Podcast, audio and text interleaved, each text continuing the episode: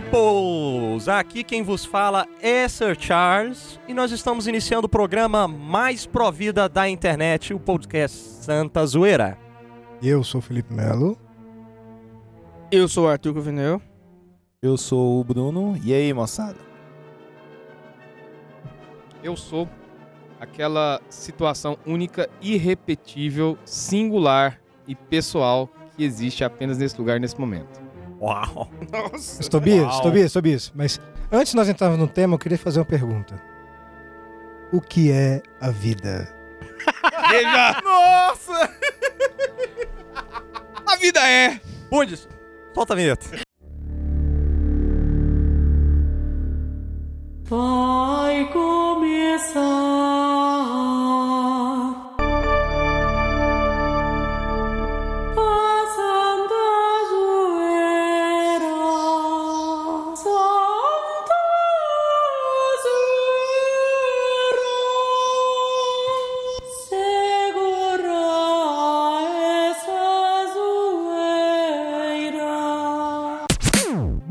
hoje nós vamos falar sobre a Manevite, Humane Vitae.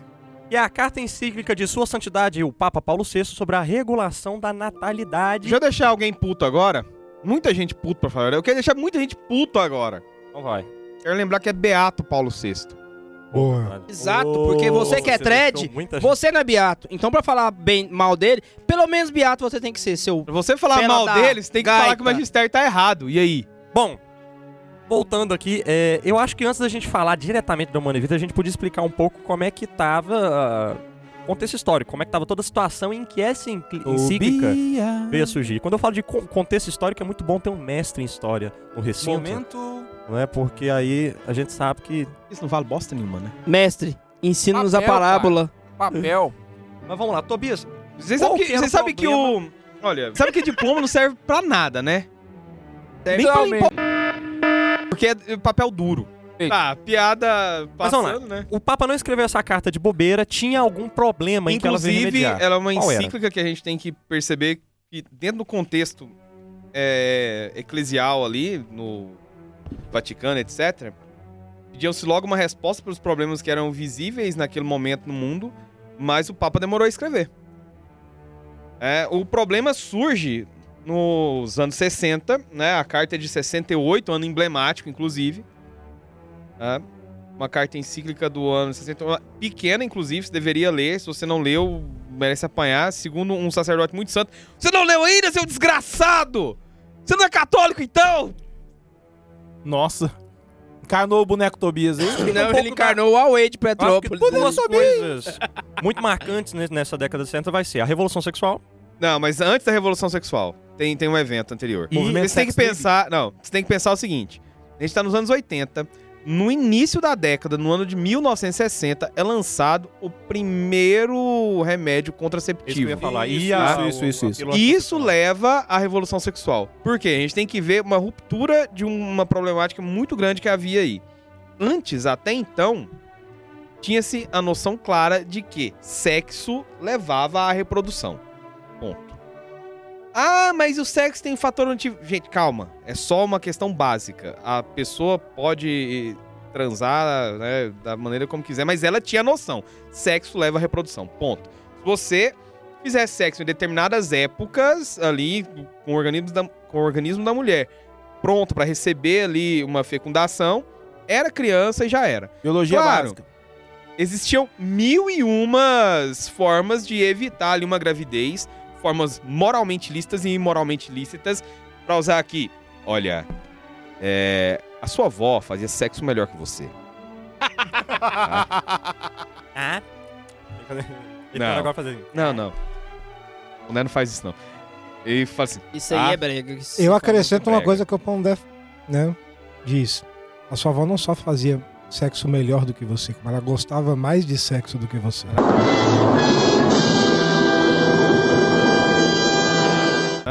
Prova a quantidade de filhos que tinha e não reclamava. Aí o que acontece? Tinha toda essa noção. Sexo, a pessoa vai ali fazer, vai achar bom e tudo mais. Só que, dependendo da forma que fazer, dá filho. Tinha as formas moralmente lícitas de evitar a gravidez e tinha as formas moralmente ilícitas de se evitar a gravidez. Formas imorais de se evitar a gravidez, mas ponto. Não tinha essa. A pessoa tinha que, no mínimo, ter a ideia de quando ela podia ou não fazer sexo. A criação do anticoncepcional ela é a grande revolução sexual. O anticoncepcional é sim a revolução sexual. Ele dá o pontapé pro resto. Por quê? Porque quando a primeira pílula anticoncepcional ela é comercializada, a partir do ano de 1960, tinha até um nome desse negócio aqui, deixa eu ver se eu salvei. Ah, foda-se.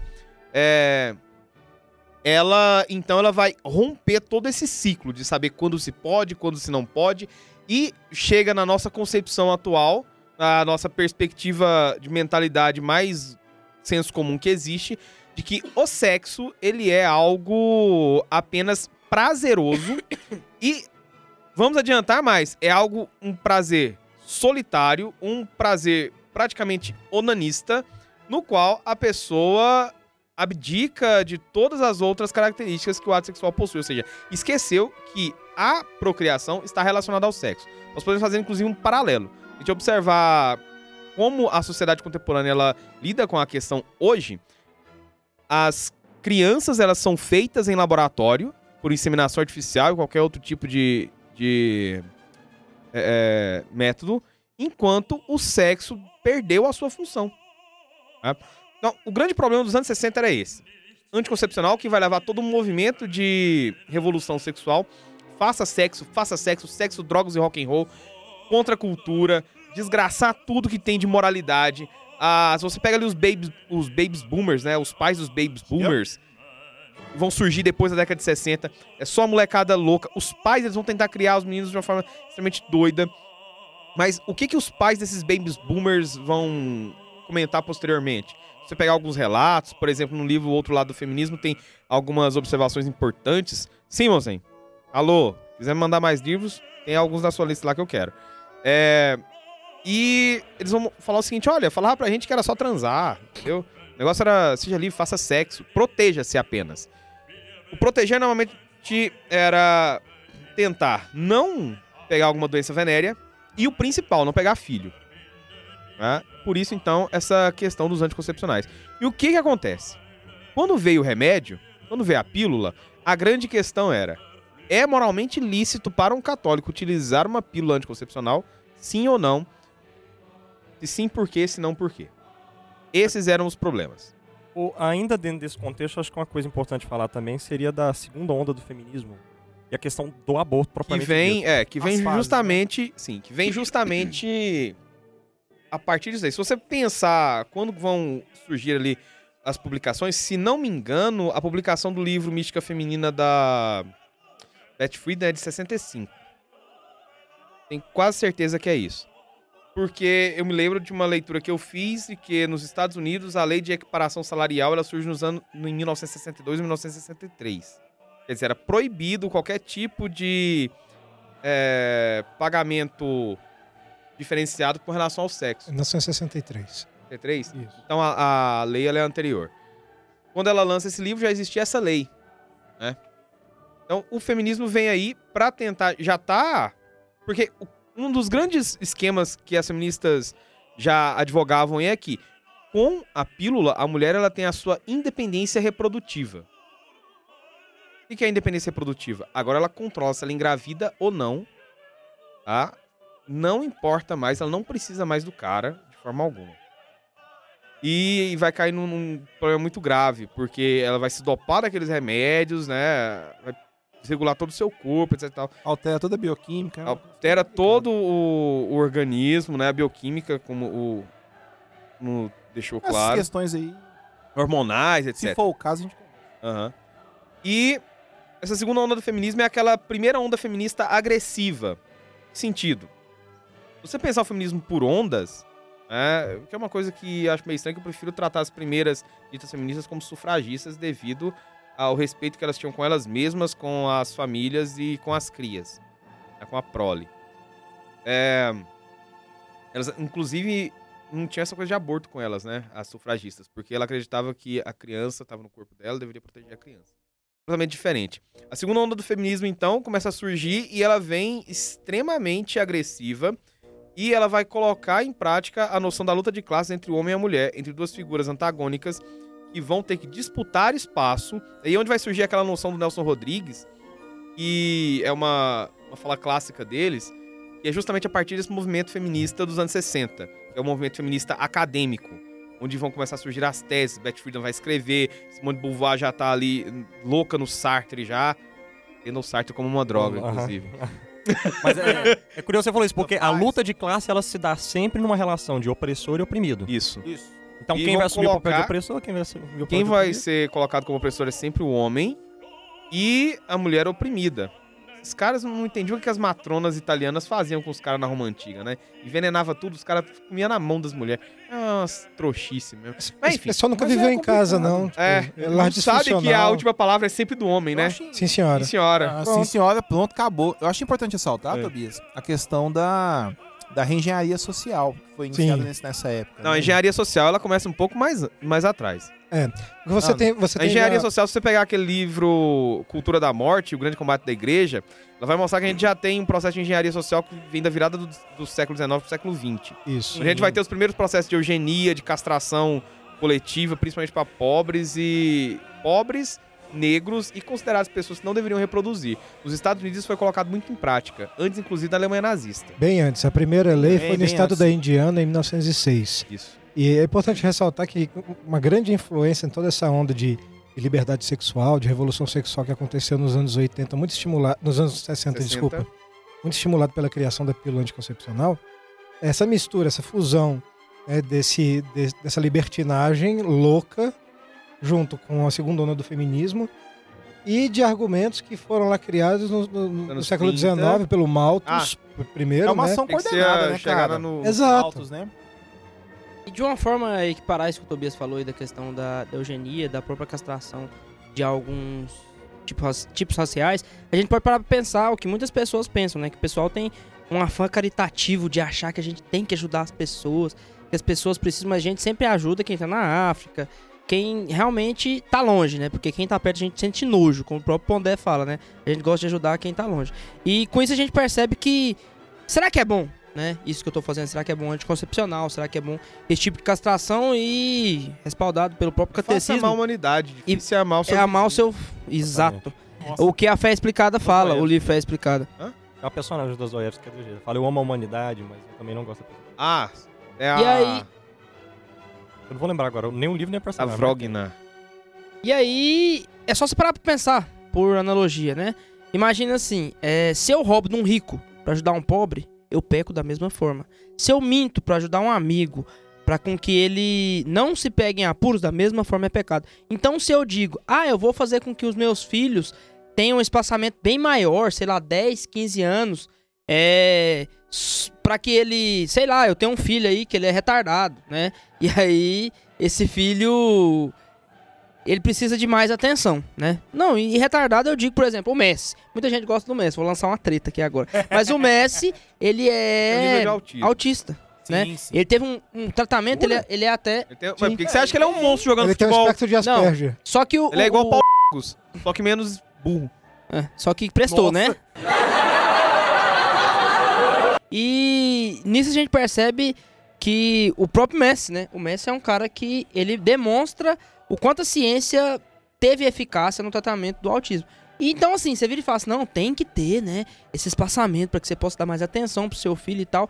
Mas se você interfere na ação de Deus e na ação natural, você tá interferindo no que Deus fez. Por exemplo, Deus não tirou dos anjos caídos o intelecto. Da mesma forma que Deus não tira de nós a abertura à vida. Então, se eu, se eu freio a abertura à vida, de toda forma isso é pecado.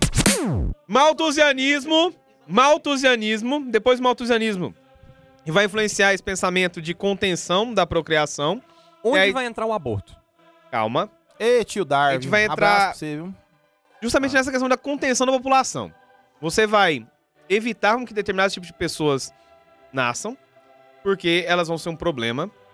E você vai tentar. Inclusive, é um pensamento que vai ter muita, muito respaldo na atualidade com o pensamento globalista, que é.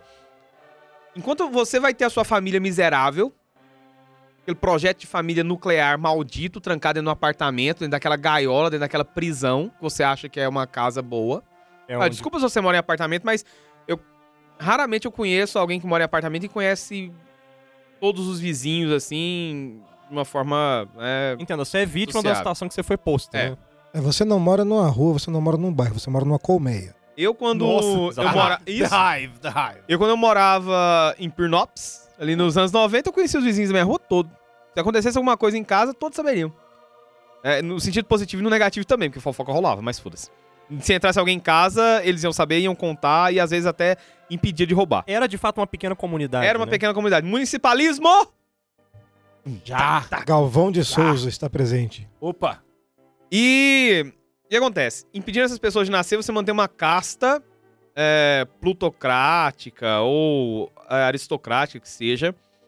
E ela vai ter a sua descendência, vai prezar pelos seus valores familiares, vai prezar pelo o engrandecimento da sua família a todo custo. tá? Essa galera que vem aí. Tudo isso vai ser advogado como um direito de posse, de autoposse, inclusive, é um dos grandes erros do anarcocapitalismo. É, não entendendo a posse de si aí como um entendimento da sua pessoa, ANCAP nem a gente. nem a gente, nunca foi. Ancap nem a gente é óbvio, Ancap né, tem mais é que... E entendendo a ideia da posse de si, da autoposse como uma propriedade mesmo, como se você fosse dono de um livro seu, entende? Você é dono de você mesmo. Tá? É.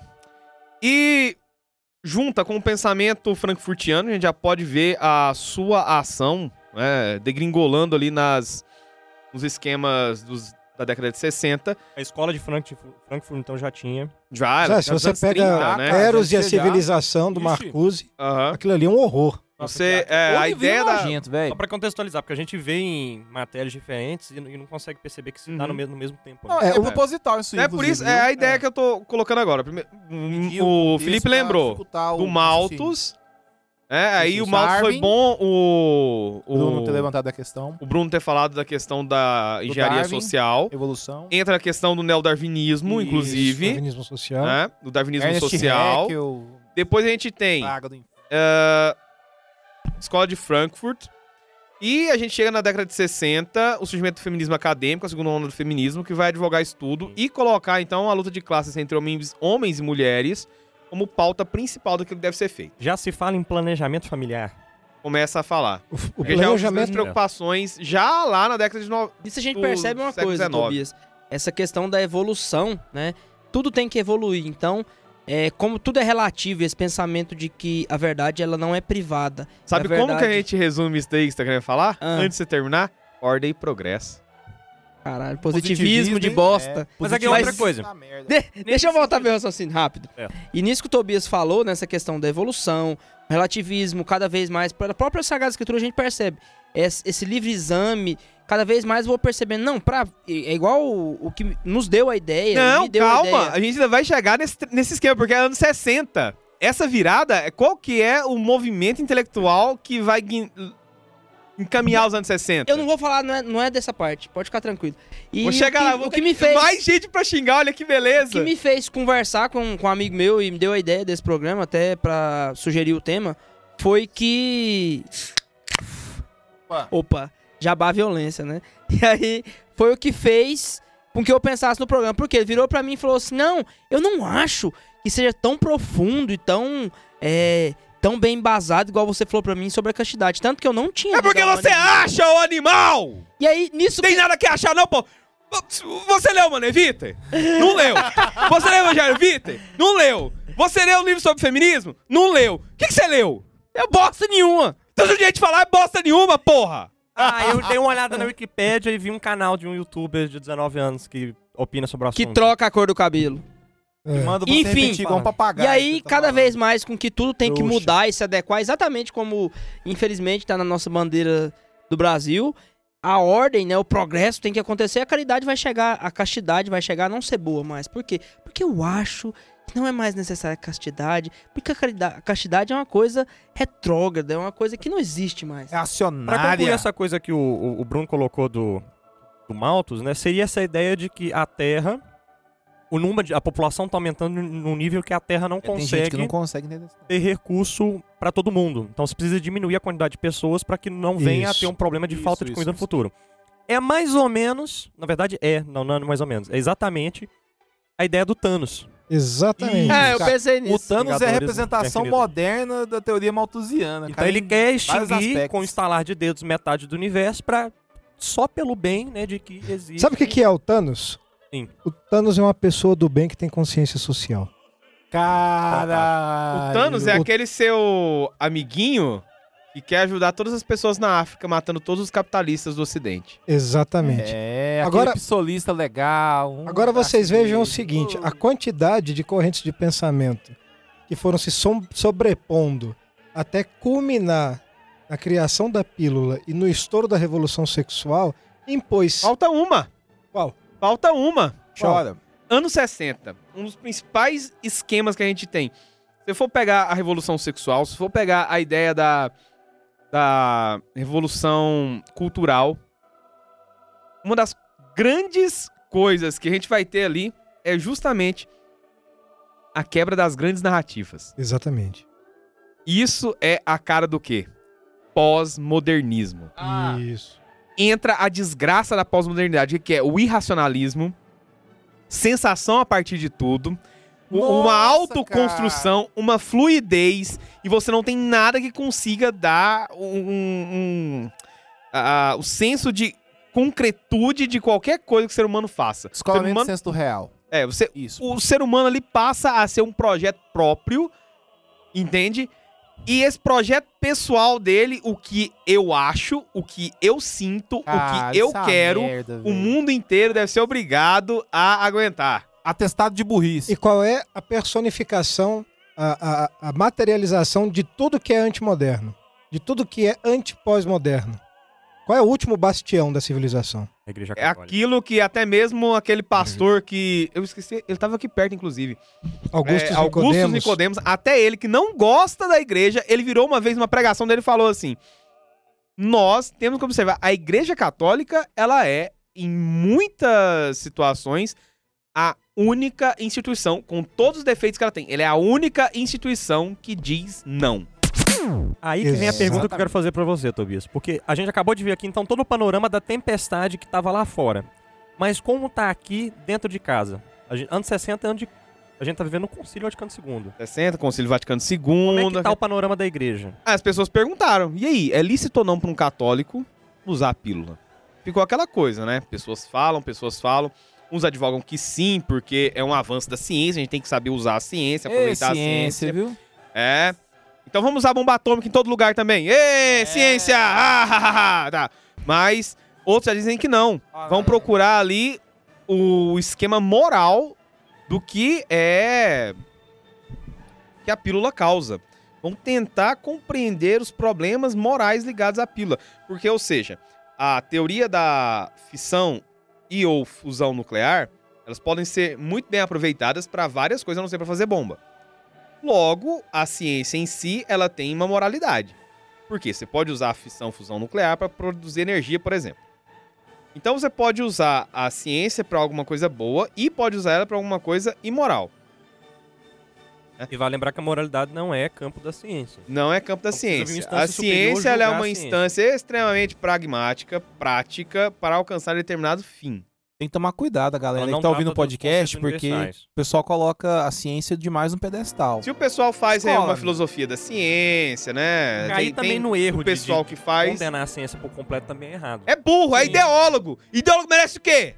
O sujeito fica caindo em extremos, né? O imbecil não sabe. Ideólogo merece se fuder, porra! Ideologia. ok? Seja Racionalista é equilibrado, gente? Seja, seja equilibrado, pô. Não, não Ah, ô, precisa Ô, Tobias, ficar variando racionalista é gente? Quê? Racionalista é gente? O que você tá falando? Você falou uma coisa burra. Você não entendeu, você tá falando de... Não, não, não, não. Ah, entendendo tá entendi! dizendo. Nossa, velho! Você fala de uma maneira burra. Tudo burrice isso aí que você falou. É. Gae- dos Gaetano, Gaetano, Gaetano, Gaetano. tá, G. então ficou uma decisão, uma decisão não. Caetano zoeiro, né? Ficou um problema jogado na mão da igreja durante muito tempo para ser resolvido pelos papas. Aí a gente tem então João 23, Desculpa. Não teve muito tempo. São João Oh, 23. Jovem tem Eu pessoas esqueci de deixar a gente com raiva agora. É, não. É. Eu tô aqui pra te lembrar. É, obrigado. Pessoas negras. Depois que São João 23, né, já tava ali atuando e tudo, jogar, Pepino caiu primeiro na mão dele. Passa-se a década de 60, o problema vai adiante. E aí a gente tem que entender uma situação grave. Por quê? Como não se tinha uma decisão é, central do magistério para poder colocar um ponto final e dizer a moralidade do ato, ficava então a cargo das pessoas naquela situação É. moral. fazer o seu julgamento. E, e o pior de tudo, não ficava somente a cargo da consciência moral de cada um decidir a licitude ou não daquilo. Porque, infelizmente, você. Claro, isso ficou descoberto no Concílio Vaticano II porque ele foi o concílio ecumênico da igreja que recebeu maior visibilidade, que foi melhor documentado. E Sim, porque já era uma época, inclusive, das mass mídias, já. Você isso. já tinha Tomando conta- que Inclusive, é um dos motivos pelo qual a pílula anticoncepcional ela vai ter tanta visibilidade por causa da mesma mídia. Exatamente. Então, ficou muito descoberto a existência de correntes teológicas que influenciaram é, é, determinadas discussões, e aí daí se tira o raciocínio estúpido de que o concílio é ruim, porque etc e tal. Não. O fato é o seguinte, o Concílio Vaticano II é, abordou alguns, alguns problemas modernos, alguns problemas que a igreja enfrentava, algumas questões relacionadas à sua missão que precisavam de um melhor esclarecimento, Muito sobretudo o papel dos leigos, Só, só um detalhe, inclusive, se algum maldito raditrade tiver falando é, em alguma coisa aí, e fala, ai, mas o concílio, não sei o quê. E o João Paulo II não é santo. Você vai pegar a, a Gaudium et Spes, Sério mesmo. do Vaticano II. Você vai pegar ela, você vai olhar ali, aí você vai descobrir que toda aquela parte, principalmente relacionada à moralidade do matrimônio, ela tem influência direta, direta, de um certo cardeal Voitila, polonês, e por isso que você tem bem especificada essa moral matrimonial de hoje, seu maldito. Antes de falar de um santos, você derruba o comunismo na sua casa, seu desgraçado. Derruba o E mais um comentário Opa, sobre isso que você tava falando aí. É, o pessoal tá precisando entender isso aqui, ó. Pera aí. Isso é o peso do magistério que age na vida da igreja. Se não fosse o magistério para discernir exatamente o que você falou, de que toda a igreja tinha que parar e pensar, realmente, isso é lícito. É exatamente detalhe, essa é a ação. Um outro- a Opa. teologia do corpo, que muita gente fala, não sei o que, você que paga de hard tradezinho e tudo mais, e fica aí, ah, teologia do corpo de João Paulo II, porque ele não é santo. Saiba que todo o conteúdo da teologia do corpo, ele já tinha escrito antes de ser papa, Vídeo amor e Antes. era um era um documento, eram textos que ele já havia escrito, não, não é do amor e responsabilidade não. Eram outros textos que eram inéditos e Ah, que ele pra colocar em ação, colocar público e em prática, ele transformou nas catequeses dele. Então você está indo contra o um documento que ele elaborou antes de ser papa e está colocando em ação o seu período papal. Ou seja, tem...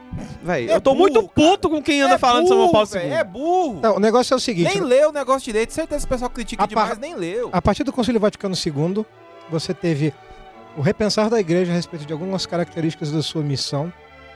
E claro, isso foi um processo que foi iniciado e que é, foi iniciado por São João, São João 23 e foi continuado pelo Beato Paulo VI. E quando há especificamente esses questionamentos a respeito da contracepção e diante da realidade, inclusive de conferências episcopais que publicavam catecismos próprios, dizendo que agora a masturbação não era mais pecado, Uhum. e agora É. Procura o tal do catecismo holandês pra você ver que desgraça que era aquilo. exatamente. Não, não procura, né? É tipo É, não viva a procura. putaria. Coloca um pi nesse. No catecismo, pi. Não, porque é verdade, é fato histórico. Vai que procura, né? Não, é, Não, mas é que falar sabe que é- mesmo. O catecismo holandês e pronto. Procura que tá na internet, isso é Se tiver história. interesse, acha fácil, cara. É isso aí. O negócio é o seguinte: o Papa comissionou um grupo de, de, de- de sacerdotes, de leigos, inclusive casais, para tratarem desse tema. Houve discussões acaloradas e a comissão não conseguiu chegar a nenhuma conclusão razoável. E nisso daí o tempo vai passando. E as pessoas vão já acostumadas a usar esses meios de Inclusi- contracepção. Exato. E, inclusive, membros né, da Cúria Romana falando para o Santo Padre, não, nós devemos né, adotar uma, uma posição de liberar, etc e tal. E que Beato Paulo VI fez, falou, tudo bem, vou escrever o documento. Eu. Eu vou escrever o documento. Esse documento vai ser da minha própria palavra e ponto. escreveu o Manevita. E é aí que sai. Quer 20 dizer, então, ô, seus revoltados, que não vale esse documento? Ou esse Papa aqui não vale também? Ou o Papa herege a igreja errou? Você tá com a Que não vale é você. Quem vale é o quê? Você? Maldito! E no dia 25 de julho de 1968 surge então a encíclica, o Papa finalmente se manifesta, né, e a encíclica começa dizendo que o gravíssimo dever de transmitir a vida humana, pela qual os esposos são os colaboradores livres e responsáveis de Deus Criador, foi sempre para eles fonte, fonte de grandes alegrias, se bem que algumas vezes acompanhadas de não poucas dificuldades e angústias. É curioso que fala o gravíssimo dever de transmitir a vida humana. E aí, é, os... Porque a dos pandas, os malditos estão fazendo Não, não, não é que- funcionar. Não é que eu tô dizendo. É porque os- o- as encíclicas, geralmente, escritas em latim, né? Se toma as primeiras palavras da, da primeira frase para nomear a encíclica. Então, como ela começa dizendo que o gravíssimo dever de transmitir a vida, a vida humana, em latim, Humane Vitae cai logo pro começo, porque tem toda a inversão, né? Isso, Isso to- se torna título da encíclica, Humane Vitae. o Manevita.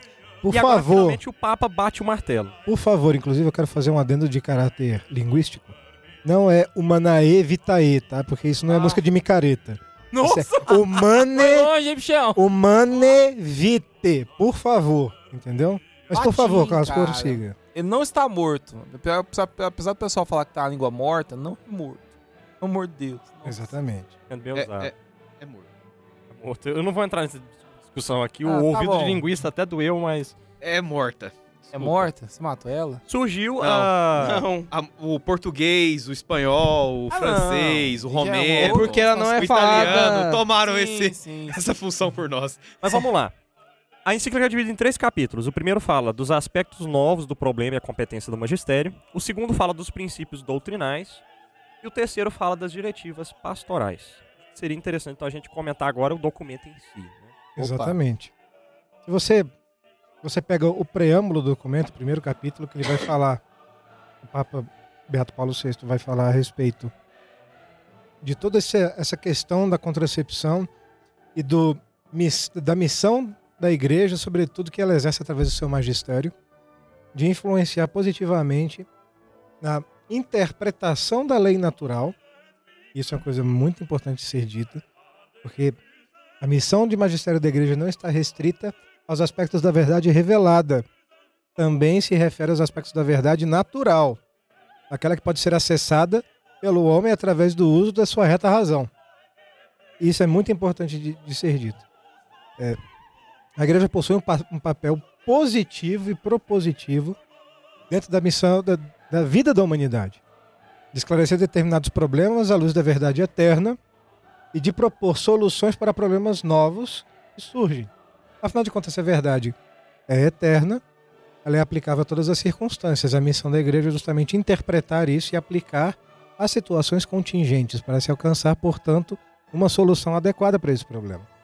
Então, o Papa faz uma, um resumo disso que nós abordamos, desse contexto, né, de todas essas situações que, que aconteceram e que exigem da igreja uma resposta definitiva exige da igreja um esclarecimento necessário, porque afinal há bastante confusão entre os católicos sobre a licitude né, da- da- dos meios de contracepção, sobre a licitude da regulação da natalidade. né. Isso tudo é, é abordado pelo Santo Padre. Agora, o que eu acho mais fundamental, nós nos de- debruçarmos um pouco sobre os aspectos doutrinários da encíclica, porque eu acho que aí está justamente a maior preciosidade do documento. Então seria assim, no primeiro capítulo ele vai mostrar esse contexto que a gente ab- abordou aqui. Exatamente. Depois ele vai falar da competência que o magistério tem, como você reafirmou aqui, e ele vai dar uma resposta. Exato. Não pode.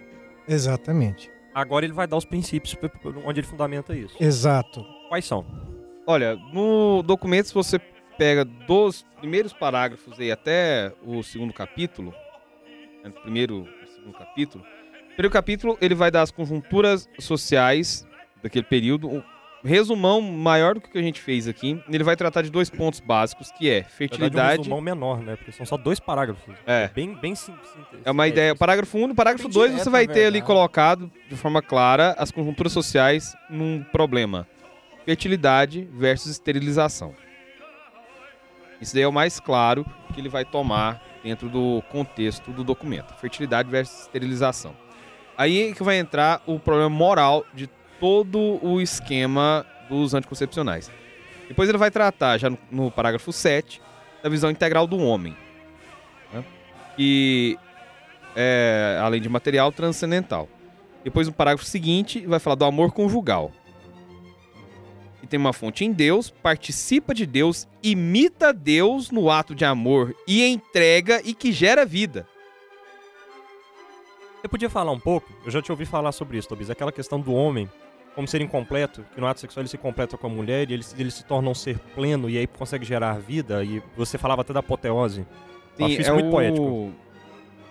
Cara, é só pensar na, na própria constituição do ser humano. Se você pensar que homem e mulher no mundo, eles carecem ali de uma complementariedade. Se você pegar, mas não só é, é, matrimonial, etc. Existe uma questão existencial do ser humano que ele observa a sua realidade como um indivíduo, né, como pessoa. Ele percebe, no momento que ele se percebe, que ele se conhece, ele toma uma consciência de si, ele tem uma tendência a sair dessa sua condição como pessoa única. Ele tem que expandir esse seu conhecimento para outro. Então é o momento que ele entra em contato. O homem e a mulher, nessa complementariedade que eles possuem um do outro, um para com o outro, podemos falar da complementariedade física, podemos falar de uma complementariedade emocional, podemos falar de uma complementariedade psíquica, né, que são campos diferentes aí. Se a gente pegar a- o pensamento personalista, é o somático, o psíquico e, e o espiritual. Né? Inclusive, eu falei isso da- naqueles tempos antes de ler esse negócio, velho. É, por isso que eu tô achando interessante. Agora que eu refiz, a- Dei o personalismo agora que eu refiz o raciocínio, eu desculpi que eu tinha chegado nisso Eu antes. o Cara, eu nunca consigo achar eu- nada meu, velho. No máximo eu chego onde outros já chegaram. Eu tava estudando personalismo e aí Graças essa questão do, do, do homem Pelo menos mulher... sai do bem, né? É. Eu Pelo menos você tá no caminho bom, né? Com a realidade. Eu estudando a complementaridade de homem e mulher no personalismo, né? Eu fiquei, gente, Tobias já me falou isso naquela questão da apoteose, né? Pois é. Aí o que acontece? É um ato. Quando você tem essa complementariedade, que o Emmanuel Monnier, ele fala. Ele faz uma contraposição ao cogito cartesiano que é. Não é mais penso logo existo, mas amo logo existo. Nessa entrega conjugal, onde é uma real entrega, uma real oferta de si pro outro, possibilitando uma complementação de fato com aquilo que o outro tem e você não tem, né? Isso é, é, o complemento. Não é um sobrepor o outro. Não é um abolir o outro, mas um sim. oprimir o outro. Não é, é opressão. Não, não, só pra mostrar aqui o que se dizia, né? Literalmente, né? Literalmente. Acho que É, merece pessoal- um isso aí. Tem uma dificuldade. Será? Será? Uma dificuldade tremenda de entender o significado da palavra submisso. Ou submissão. cara. Mas eu- eu- esse negócio aí é mais fácil ainda de você tirar. Não, de... Eu falo porque a tempo. confusão é tamanha. Mano, submisso você é pro seu patrão, submisso você é pra uma pessoa de hierarquia maior, ama você só uma pessoa. Isso. Então a submissão ele pede, olha, você vai fazer isso, isso e isso. Pro outro você ama a sua esposa igual o Cristo ama a igreja. Esse amor vai até onde? A É o morte. derramamento do tem, próprio tem que ser até a E aí você ainda chega naquele belíssimo verso do Cântico dos Cânticos. E o amor é mais forte que a morte. Não. Pau no cu do vocês tudo aí que tá Aliás, É, pegando. Toca o seu coração, cara. Tava... Ele tem que Não, mas cagar. Não tem que Ele tem que cagar alguma é. coisa. É o Tobias, Agora- cara. Só pra fechar aqui, ah, o esquema da, da conjunção. Então, quando ocorrer, ocorre essa entrega, ocorreu a complementação daquilo que necessitava de uma parcela para que eles pudessem ficar completos. Nesse ato de complementaridade, aquilo é tão perfeito, aquilo é, é tão. É, como a gente pode dizer? É perfeito em todos os aspectos, é verdadeiro e é bonito. Aquilo vai gerar um ato que é o próprio ato da apoteose, que é o que? É o transformar-se em Deus. Se eu pegar a, a ideia do, do termo, né, na, na. Divinização do sexo. Não, não é a divinização do sexo. É que ele é um ato que o ser humano imita Deus. Não, eu tô querendo dizer divinação do sexo na seguinte questão. É a função básica ele, ele do é sexo algo que a gente tava divino. falando. Ele Exatamente. é algo divino, ele é algo É, santo. As pessoas trabalham, a, a própria consciência coletiva ela é trabalhada a ponto de demonizar o ato sexual. E na verdade, Você tem dois ele é pontos de- negativos extremamente Exatamente. problemáticos com relação ao sexo. É que as pessoas elas são idiotas. Tá, eu, eu posso só dar uma sugestão aqui. Antes da gente pular pro sexo, eu só queria retomar uma coisa que o Tobias falou sobre o amor ser mais forte do que a morte e sobre o homem amar a sua esposa como Cristo amou a igreja, ou seja, na, a- até a cruz Isso. e abraçar-se à cruz. E é preciso a gente chamar a atenção para uma coisa muito importante. O amor não é meramente um sentimento. Uma das maiores desgraças que aconteceu na história da humanidade foi algo chamado romantismo. O amor, Uau. esse amor O romantismo, você pensar, ele é um pré-pós-modernismo, que é o primeiro movimento racionalista que a gente vai ter. pré-pós-modernismo. Ou seja, Nossa, o, anteri- o, o anterior anula o próximo, então ele é moderno. Aham. né? Peraí, peraí. Ai, ai. Não, mas, mas de, de Ai, fato, ai. de fato, o romantismo, o- o, o romantismo prepara o caminho, né, para, para o, o pós-modernismo. Agora, uma coisa que é muito interessante a gente notar é que o amor possui um componente de sentimento, sim. Isso ninguém vai negar. É se você não sente uma certa euforia né, quando você está enamorado de alguém e tudo, é porque deve ter alguma espécie de problema com você. Até a pessoa mais insensível, como Tobias, sente uma sensação de, de bo- borboletas no estômago de vez em quando, quando Opa. concebe Ui. a figura da sua amada. Ui. Entendeu? Não que ele tenha uma amada, mas Oh, eu suponho que ele deva ter, Sério mesmo. ou já teve alguma vez na vida. monta um monstro do Tobias que Não. até eu fico assustado. Se se morre de amor. Condiz um pouquinho com a realidade. Não, mas é bem um dedinho, né? Vocês têm essa visão do Tobias, vocês nunca viram ele roendo um pé de frango, tomando aquela pinguinha, ouvindo Amado Batista. Mas enfim, isso é outra história. Cara, isso aí é tão obscuro. Isso aí é tão obscuro que nem eu vi. Ah, porque você já Porque tinha perdido a consciência, cara. Ah, eu ia talvez. falar isso. Isso, isso é o que o corote faz na cabeça. Mas enfim, Corote. o negócio de corno, cara. é... O amor não é meramente um sentimento, um amor é primordialmente um ato da vontade. Você se entrega, o amor é a doação total de si. Eu vi Santo Tomás aqui agora. Po- Posso fazer uma referência a um senhor sacerdote muito bom, inclusive? Claro. Ele comentou em um determinado momento que, voltando nessa coisa da, da complementariedade, que no ato de amor a gente pode procurar três pontos básicos. O primeiro é a atração física. Essa atração física não necessariamente precisa ser, ah, aquela pessoa ali. Não, tem gente que gosta de uma pessoa que tem uma verruga na cara. Atração física não significa. Paciência. Meu Deus, que gostosa! Não, não é, isso, isso. aí é pedreiro. É. Ah, Menos marmita e mais Isso é brega. cara. isso, i- isso é brega. Isso é brega. Isso não é liberal conservative. ok? E então você tem a atração física, que é alguma coisa qualquer naquela pessoa. É um estereótipo que você tem de pessoa bonita que te chama atenção. Tem gente que gosta de japonesa, tem gente que gosta de. Inclusive, foi o exemplo que o padre falou. Ah, Tem gente que gosta de japonesa, lá. tem gente que gosta de mulher de cabelos loiros, tem gente que gosta de mulher de olhos verdes. Ele tem é europeu, mulher... hein? Ruivas. Ruivas. Ruivas. Enfim, um estereótipo qualquer. Eu já falei, Ruivas. Já. Opa. Daí, esse é o esquema. Inclusive, em algumas situações, o seu estereótipo é, é colocado por água abaixo, por alguma situação que só Deus sabe o que é. Mas acontece uma atração física e você se sente atraído por aquela pessoa. Depois você vai pro apaixonamento.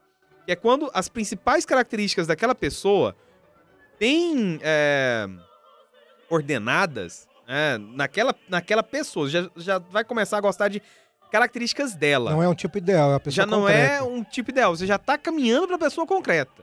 tá? Então é o jeito dela falar, é a forma como ela joga o cabelo. Trejeitos. É isso. Detalhes. É ela falar, sei lá, e enfim, qualquer coisa que ela fala que pra você é a melhor coisa do mundo. Mas ela inclusive já é o momento que você vai perceber, que você saiu do tipo ideal, você tá começando a ver os defeitos que aquela pessoa tem. E nesse apaixonamento, até os defeitos, foda-se. Você tá entendendo que tem os defeitos, você passa por cima dos defeitos e já era. E quando você passa por tudo isso, você chega no último ponto, que é a entrega. Só um adendo, é, é importante frisar, acho que algumas pessoas talvez já tenham ouvido isso. Há uma definição que diz que é, isso é da própria ciência da bioquímica do corpo, que a paixão é um sentimento com prazo de validade no organismo. Né? Ele é uma resposta bioquímica do cérebro que demora cerca de 180 dias para se findar. E aí depois ela para. É por isso que tem muito- muitos relacionamentos que inclusive terminam nessa época, né? E as pessoas começam a. A, a questão que o Tobias vai colocar agora é que o amor se traduz no conhecer. E realmente o sentimento real, ele passou desse período. Opa, aí você pode começar a cogitar a possibilidade de que essa pessoa realmente tem chance de ser sua esposa. Ou, ou marido, enfim. Porque daí acontece a entrega. Depois que aconteceu essa entrega, que é quando você vai conhecendo a pessoa de verdade, aí sim, você está o quê? Nesse período cultivando o amor. Exato. Isso, perfeito, cara. Cultiva o amor. E tem um último ponto, e esse daí deveria ser. Inclusive, não deveria nem ser abordado, mas na atualidade faz-se mais importante do que nunca, que é o ponto da fidelidade. Ele ultrapassa esses pontos da do cultivo do amor, mas ele entra num ponto muito importante que é o cultivar a fidelidade também com aquela pessoa. Porque se tem tudo isso, né, se você não é fiel a ela em coisas básicas, gerará um problema. Se você não é fiel no pouco, você não será no muito. Basicamente. É. Você falou da, da complementariedade, você vai lembrar então de Cristo falando a respeito do matrimônio. Então, o homem saiu da casa dos seus pais, uniu-se à mulher e os dois formaram uma só carne. E é bom, é uma metáfora engraçada que você pode fazer isso. Ele diz que é uma só carne. Não é juntar ali todo o resto das carnes de segunda que tava ali no açougue, Isso. fazer uma carne moída e um hambúrguer mais ou menos.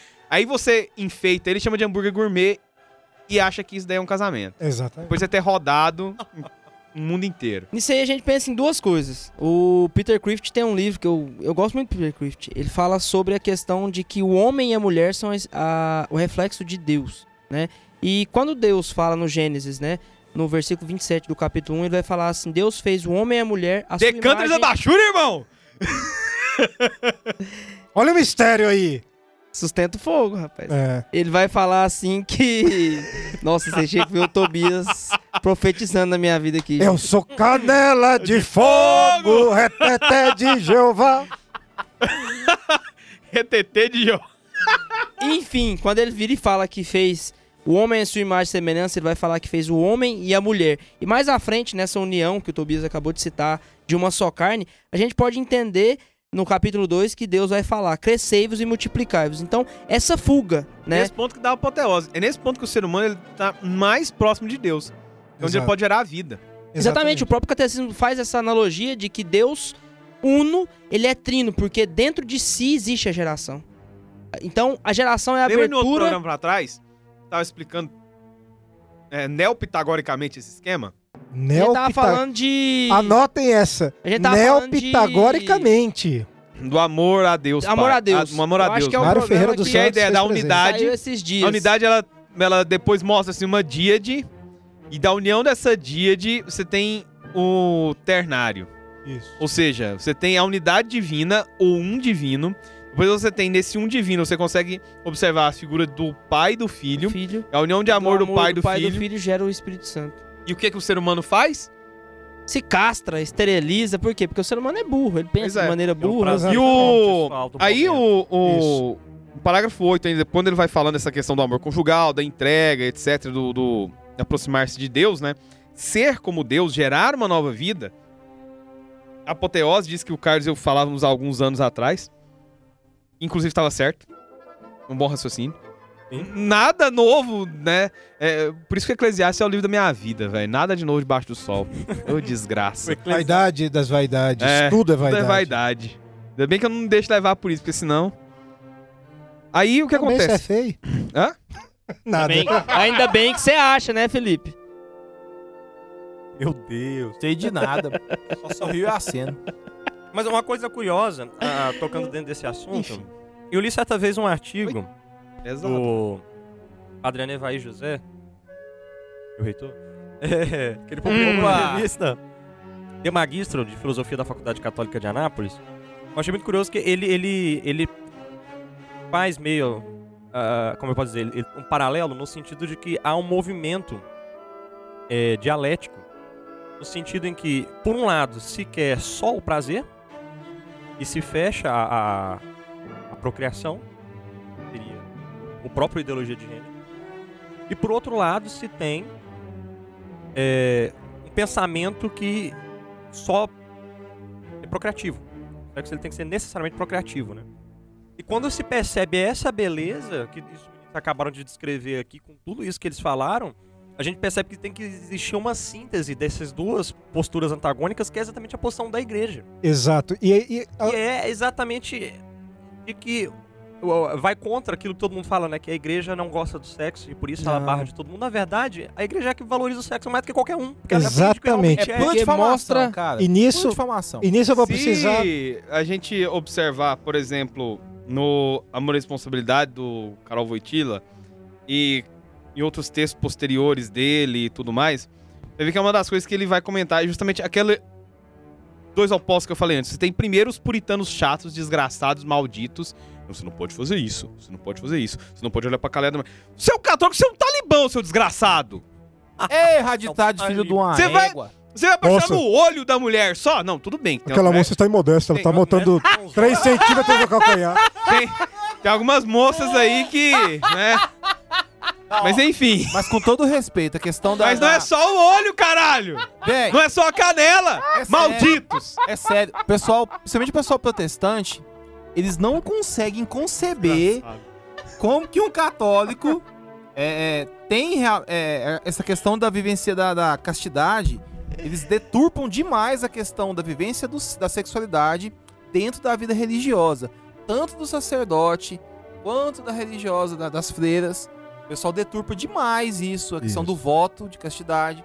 E tem que ser esclarecido isso, cara. Se você é católico, a sua obrigação é pegar esse irmãozinho pela orelha e falar: amigo, você não entende da merda que você tá falando. Uma coisa a gente precisa deixar claro: mosteiro, convento e seminário não é lugar para frustrado sexual. Não. Se Não você, Não Excelente. mesmo. se você, Excelente. se você não tem nem o desejo de constituir uma família como uma, uma punção, sabe, íntima sua, o seu lugar não é no seminário, Se nem no é convento, nem no mosteiro. E não consegue achar uma mulher bonita e sentir atração por ela, nem que seja material, materialmente falando, fisicamente falando, tá errado. Tá errado. E outra coisa, já que vocês já citaram o sexo e o, O, Neiva- seminário não é lugar para repolhos. Exatamente. essa referência. Fazer igual o Capitão América. Eu peguei essa referência. Ora, vocês acham que vocês são muita coisa? Nossa. Hã? Vocês acham que vocês se controlam? Não se controlam! Outra referência. É, cara. Diga não ideologia de gênero, caramba. O tio Felipe vai explicar para vocês de uma maneira bastante didática quais são as funções do sexo. Opa. Imaginem que o ato sexual é uma televisão. Quando você compra uma televisão, você espera que a televisão exiba imagens e emita som. Se você por um acaso liga a televisão, ela não exibe a imagem, mas apenas emite o som, ela está quebrada. Você vai até a loja e troca. É um rádio. É um rádio.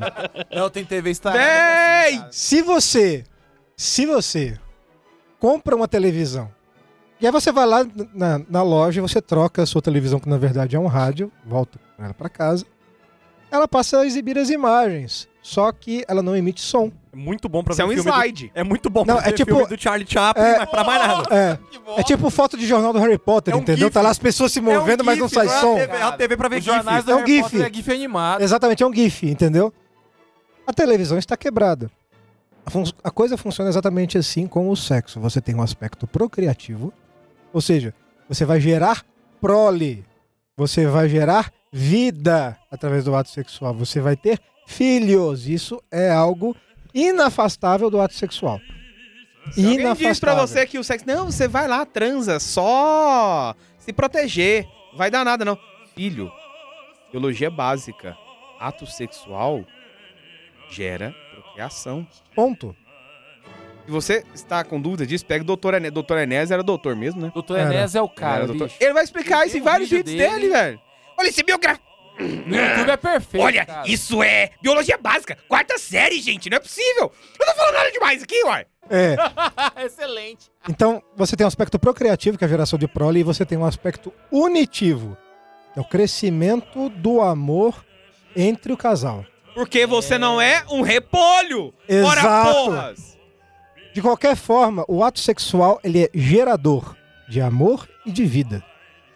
Perfeito. Por quê? Filipão. Por quê? E na verdade a gente pode fazer uma inversão na sua Perfeito. colocação pra ficar perfect. Perfect, perfect. Ele é criador de amor primeiro e de vida E depois. de vida, porque o amor, amor é fecundo. Porque o amor, ele O gera... amor Se o amor vida. não é fecundo, ele não é amor, ele é um ato de egoísmo. título preciso do livro da Kimberly Han. O amor que dá, Que dá a vida. vida. Perfeito, Exatamente.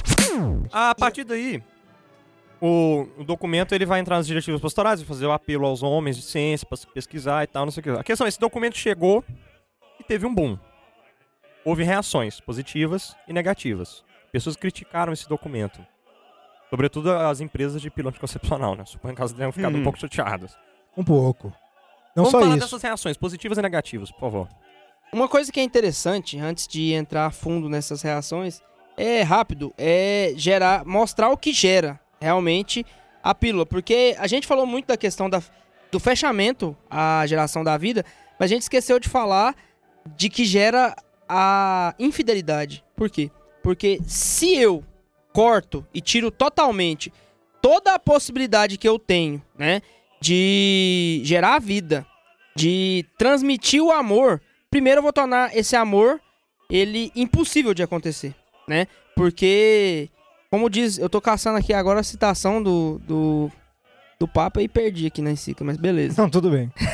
Agora, enquanto, o- enquanto o Arthur procura, eu só queria lembrar de uma coisa com relação à, à regulação da natalidade, rapidinho. O Papa fala que pode haver alguns casos, alguns casos muito específicos, em que o espaçamento entre os filhos seja necessário, inclusive, para a sobrevivência da família. E que, portanto, o casal pode optar por determinados meios naturais de espaçamento dos filhos. Então, isso é uma coisa importante Qual que é a salientar. principal... Não, olha, v- E aí vamos que deixar uma coisa Francisco- extremamente clara. Extre... Olha, você tá entendendo? Presta atenção nisso aqui, ô Silur. Extremamente clara. Não é método contracepcional da igreja. Não é um método existe, contraceptivo da igreja. Não é um método contraceptivo que a igreja aceita. Todas as formas de contingência, ela tem uma característica básica, clara, completamente diferente de qualquer método anticoncepcional. Qual que é? A entrega. Abertura à vida, cara. Não. Qual?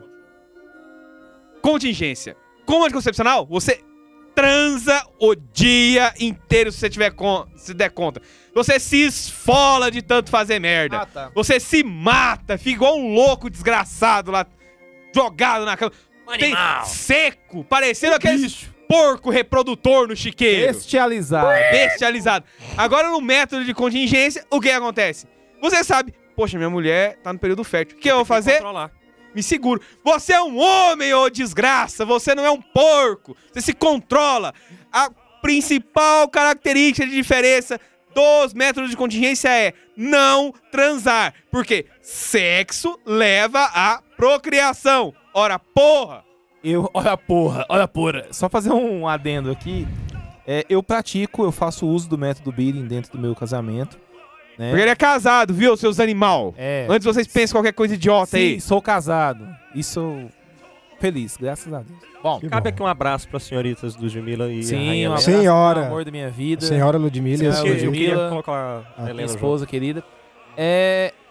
Cara, é, é interessante você, você perceber, principalmente nas formações que são dadas dentro da igreja, e há necessidade de uma cumplicidade entre o casal para que o método funcione. Você tem que respeitar o período fértil da sua mulher, você tem que anotar, acompanhar, há de se a- a considerar a questão da importância do diálogo. né? Não é essa questão que o pessoal é, tenta colocar muito, é, que o Tobias aborda em questão, a questão mais, mais bruta da- da- do, do assunto é a bestialidade. né? Nós vivemos um processo de desconstrução do ser humano onde, na necessidade de atender aos seus impulsos básicos, primitivos e bestiais, você abre mão de ser um ser humano, cara. Você vira um bicho, velho. Pelo amor de Deus. Considerando ainda que Para. o infeliz, ele escolhe ceder a essas sensações. Isso, isso, isso. É o império das sensações. Eu lembro Ele escolhe, porque o desgraçado ainda tem cabeça. Não, eu vou. Pode. É aquela coisa, o Victor Frankl tem um exemplo muito bom entre uma ameaça que você tem de um revólver na cabeça Até o cara falar, ou você decide ou eu te mato. A decisão ainda de que se você vai fazer alguma coisa pra sair vivo, ela é sua. Então, se o cara fala, ou você mata a sua esposa ou eu te mato, a decisão de sair vivo daí é sua. Pega nos primeiros jogos mortais e vai ter situações muito específicas, você vai ver isso daí. Caraca, que referência. Referência extremamente cult. Nerd Zona Raiz. Nossa. Na, Primeiros jogos mortais. na Mater Magistra, né? O São João 23 vai falar que. Et. Mater Magistra, isso. A vida humana é sagrada desde o seu alvorecer e compromete diariamente a ação criadora de Deus. E com isso a gente percebe essa ruptura, né? Que eu comecei a falar e perdi a, a citação. Essa ruptura do homem com essa ação deliberada de Deus. E outra coisa que gera isso, né? Na pró- no próprio documento vai falar que ainda é de se reaçar que o homem, habitua- habituando-se ao uso de práticas anticoncepcionais, acabe por perder o respeito pela mulher. E sem se preocupar mais com o respeito pela mulher e, com o equilíbrio físico e psicológico dela. E chegue a considerá-la como um simples instrumento do prazer egoísta e não mais como a sua companheira, respeitada e amada. E nisso a gente pode tentar finalizar o programa realmente refletindo que, além mais? da banalização da mulher, já tem uma hora, talvez. Foda-se. Eu vou citar uma própria frase do Chesterton, que ele vai falar sobre o feminismo, né? Você citou no início das. Agora esqueci, das sufragistas, né? E ele fala no Que Há de Errado com o Mundo que a mulher, né? A mulher que, que se entrega ao feminismo, ela se torna um homem mal acabado, ela se torna um homem que não se não conseguiu ser bem sucedida. E nisso a gente entende o contrário, um homem que foge do matrimônio. Aquilo que o próprio Cristo pede, pede em Filipenses, né? Que o homem ame a sua mulher assim como Cristo amou a igreja. Ali não, ele ama a si mesmo, ele ama o seu próprio egoísmo e o Deus dele é o ventre dele. Então nisso Isso. eu finalizo essa parte do- da abertura à, à traição. Inclusive, inclusive uma, coisa, uma, uma coisa que a gente precisa é, encaminhar lá para as reações. Quando, quando o Papa publica o Manevite, ele enfrenta reações muito adversas dentro da própria igreja, sobretudo de teólogos e, e membros do clero, que são da área mais progressista, né, que queriam o avanço. Ah, nós temos novos tempos, a igreja precisa se adaptar aos tempos, como se essa fosse a mensagem de Cristo, como se Cristo não tivesse morrido na cruz por uma recusa de se adaptar aos tempos, porque a verdade é eterna. Então, a igreja fez jus a isso quando o Papa Beato Paulo VI escreveu o documento, lançou o documento. Claro que fora da igreja as reações foram as mais absurdas, todo aquele movimento de contestação e foi num ano que não terminou, que nós vivemos ainda todos os efeitos deletérios de 1968 ainda hoje, e a igreja continua sendo muito questionada sobre tudo E isso. Falando sobre o relatório Kinsey, hein? Não, isso aí, cara, isso aí. Rapaz, Se a gente fosse, demais não se a gente fosse abordar tudo que, o- que o programa exige né, na medida adequada, a Acaba o gente programa, velho. vai ter que fazer um curso assim de duração de 20 horas, entendeu? Pelo menos. A gente observar aí o problemas que vão ser gerados com relação à ideia da contracepção. Teve uma coisa que eu estava vendo na encíclica Evangelho Vitae de São, São João Paulo II. São João Paulo II. vai tratar de dois pontos importantes aqui no parágrafo 23. Primeiro, que é o materialismo prático guiado pelo individualismo e utilitarismo que estão ligados a todas essas formas de castração, anticoncepção, aborto, etc. A negação da qualidade do sofrimento que existe na vida. Ou seja, sofrer faz parte, meu amigo. Jesus sofreu no Horto das Oliveiras e na cruz. Você acha que você é diferente dele por quê? A sexualidade despersonalizada e instrumentalizada, né, que é uma união que não leva à procriação. E seguindo nesse esquema, ele tratou de um, de um ponto que é muito pouco percebido pelas pessoas, que é a ideia da ruptura de barreiras. Ou seja, você vai se acostumando a um problema até que esse problema ele vai suavizando o problema seguinte.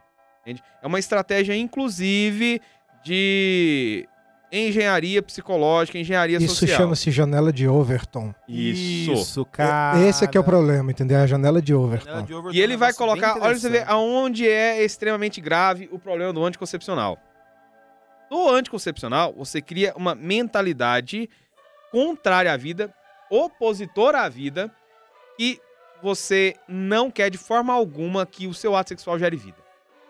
é uma antivida. Repulsa a vida, né? ah, Uma Um repulsa. comportamento. é um comportamento antivida. Ouso dizer que é inumano, cara. Antipessoa. perde a humanidade. Antipessoa. E daí, o que acontece? Isso fica tão arraigado que você tem o ato sexual não como uma questão que possa gerar vida, que quando acontece de gerar. Porque não sei o que, que o povo tem na cabeça. Fala, ai, eu engravidei por acidente. Meu filho, acidente por quê? Por acaso você tava andando de velotrol na rua. Acidente. Meu Deus! Que velotrol de satanás foi esse? Não, Esse é o velotrol do capeta. é acidente. Você sabia Velotrol o que estava fazendo. Beleza. Aí o desgraçado, ele vai ter na cabeça. Ah, foi um acidente. Logo, se aquela ação dele, ela não era pra levar aquilo, e ele não tinha consciência de que levar aquilo, e a pílula falhou, a camisinha falhou, o inferno inteiro não conseguiu segurar. O que acontece? Ah, então a gente aborta, porque não era pra ter mesmo. Rapaz. O que acontece? Já estava acostumado de aquilo não é pra tirar a vida, aquilo não é pra gerar vida. Então o que vem, ele não é uma pessoa, ele é um acidente. Aborta. Exatamente. Aham. Ou seja, é a própria noção de que você vai amenizando as coisas, Reforma do intelecto, Ah, né? Você vai desgraçando tudo pra chegar nisso daí. Exato. E o Papa Paulo VI foi nada menos do que um profeta, porque todas as consequências funestas Falou que ia ter. que ele Ah. falou que ia ter aconteceram. É, é, E é. todas, minhoca. e todas as ideologias ficam colocando a culpa na moral católica, etc e tal, e não sei o quê. Blá, Olha, blá, blá, blá, Eu blá, blá, preciso blá. dizer o seguinte: todos vocês vão arder no meio do inferno. Vocês vão estar do lado do Maomé ardendo no mármore do inferno, desgraça! Exato. Só, só uma questão importante, eu acho importante frisar: a- o lugar onde tem mais suicídios de mulheres que fizeram aborto, só pra galera ter uma noção, é entre budistas, se não me engano, na Indonésia, se não estou enganado. Eu posso estar falando alguma asneira aqui, mas. Porque dado é- existe é- um Bodhisattva que ele é dedicado às crianças mortas dessa forma. Cara, é muito tenso, velho. O negócio é o seguinte: Até os budistas, aqueles Os budistas desgraçados. abominam o aborto, Proto- cara. Véi, os budistas que prezam pela aniquilação de todas as suas sensações, eles sentem quando você mata uma criança. Uhum. E vem monja no Cera das Coisas. Tinha que ser BR, monja BR mesmo. Tinha que ser pra falar que aborto. Ah! Monja não, monga! Eu acho Monga! que com é a isso, monga mesmo. fica- a Humanivita ela foi um barco muito forte, é um documento que vale muito a pena ser lido, e ela deixou... Você não lê, você não é católico, tá entendendo? Ora, porra! E ela deixou influências que ficam pra toda a história. A gente pode falar que toda a teologia do corpo de João Paulo II, que vale um programa só pra tratar esse assunto, é, tem uma Não certa necessariamente influência só, só dele, né? Não, não, mas há, uma certa influência e né, Vale há a uma pena, grande cara, influência. demais, velho. Mas fica isso, então, pra encerrar, fica a última pergunta pros senhores responderem. Qual invenção melhorou mais a vida da mulher? A pílula anticoncepcional ou a máquina de lavar? Máquina de meu lá, amigo. máquina de lavar. Viva a Revolução Industrial, cara. Máquina de lavar forever. Eu só queria, eu queria encerrar o programa com um pensamento que é uma coisa muito grave. A bomba atômica não é nada comparada à pílula em matérias de efeitos nocivos para a humanidade. Nada. Nada. Nada. E pra você que ainda quer ouvir falar mais um pouco sobre o aborto e suas consequências, ainda vai ter um programa depois desse sobre o próprio aborto. Super especial. Super spoiler. Super. Esse aqui é o final, Perfecton. o final do, dos créditos, nós falando do, Agora, o, do programa do o, sobre taberneiro, aborto. fecha a conta e passa a régua. Isso aí. Então não se esqueça de curtir, compartilhar, mandar pro seu amiguinho, mandar para suas amiguinhas, tá? Não, não pode Qualquer mandar pra coisa- ninguém, não, porque só tem homem aqui falando disso. É, nós Porque de certo o homem não participa do sexo, né? Ela comprou foi um vibrador no sex shop. Eu sou mulher, na verdade. Até o cu. Você se sente mulher, cara? Quer conversar com a Ideologia gente? de É só gênero? mandar o e-mail para santazoeira.com